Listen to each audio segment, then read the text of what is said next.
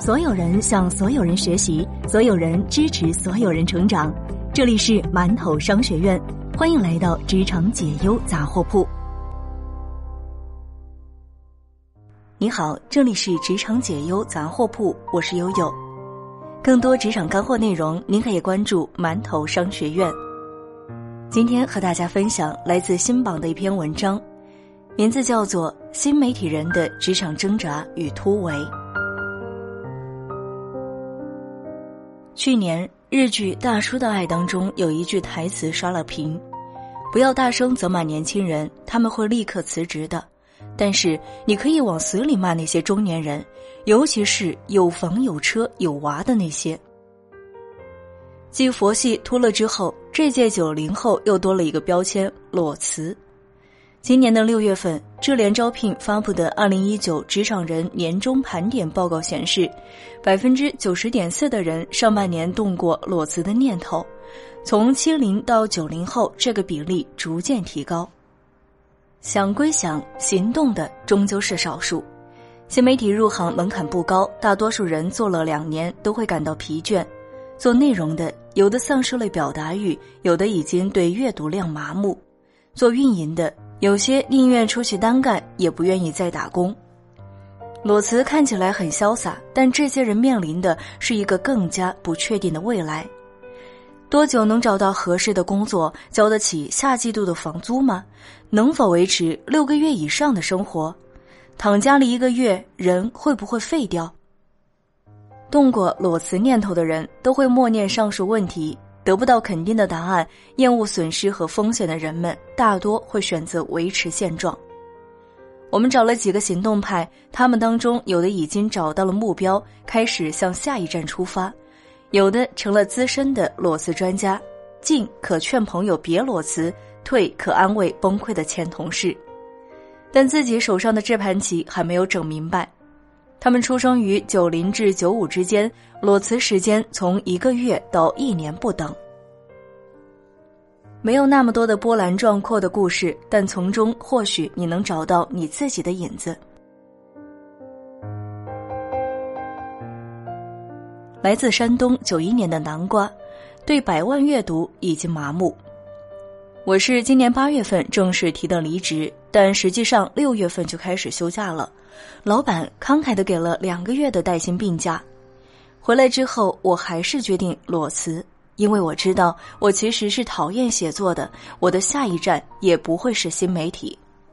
圈内很多人知道我是因为二零一七年九月份的一篇爆款，这篇图文经过两天的传播，阅读量达到了惊人的五千万，老板当即宣布奖励我一笔巨额奖金和一台最新的 iPhone。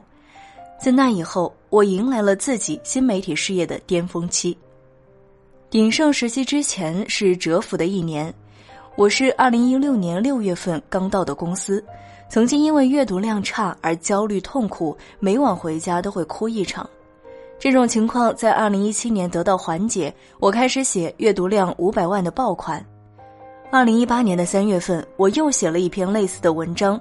传播不到十二个小时就已经十万的点赞。身边开始有人说你就是运气好，我也恐怕自己写不出来了。去年五月份我旅游回来，还是觉得好焦虑。上班头天晚上我就坐在马桶上哭，真的不知道该写什么。离职当天我取关了百分之九十五的公众号，我的好几个朋友都裸辞了。现在我们一有时间就会去海边。以前做新媒体的时候，连夕阳都看不上，现在可以看日出了。可能也是有一些盲目的乐观，但是我从小就相信吸引力法则，只要你心里一直想着一件事，并且为这件事情付出行动，哪天你心驰向往的事就会慢慢的向你靠近。来自广东九二年的淼哥。没意义，这话本身就没意义。我是跟着广州的新媒体行业起来的，三份工作都是裸辞，但每次都有充分的理由。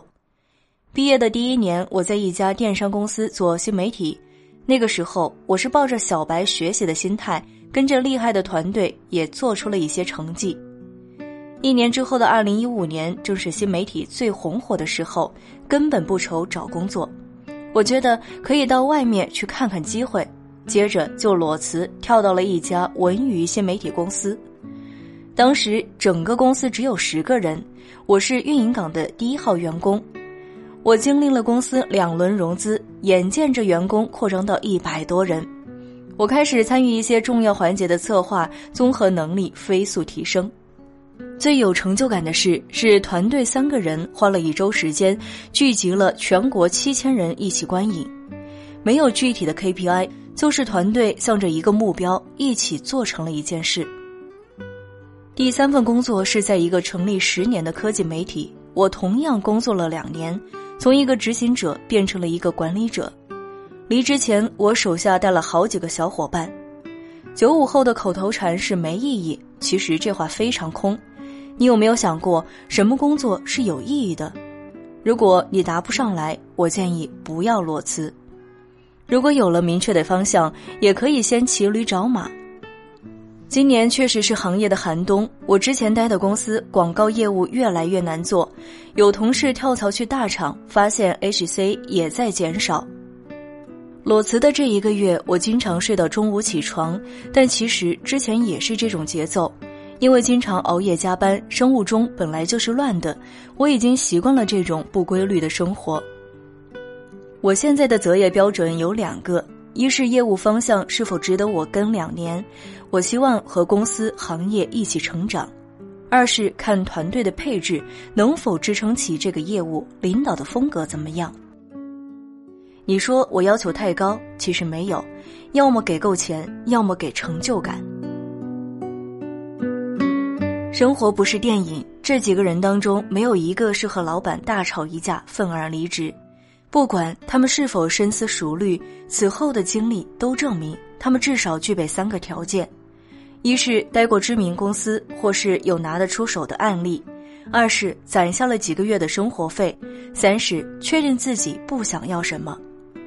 做到以上三点，至少裸辞后的两个月都不会很焦虑。但快乐总是有保质期的。有梦想但不自律的人比较惨，没有梦想却自律的人怎么都会很开心。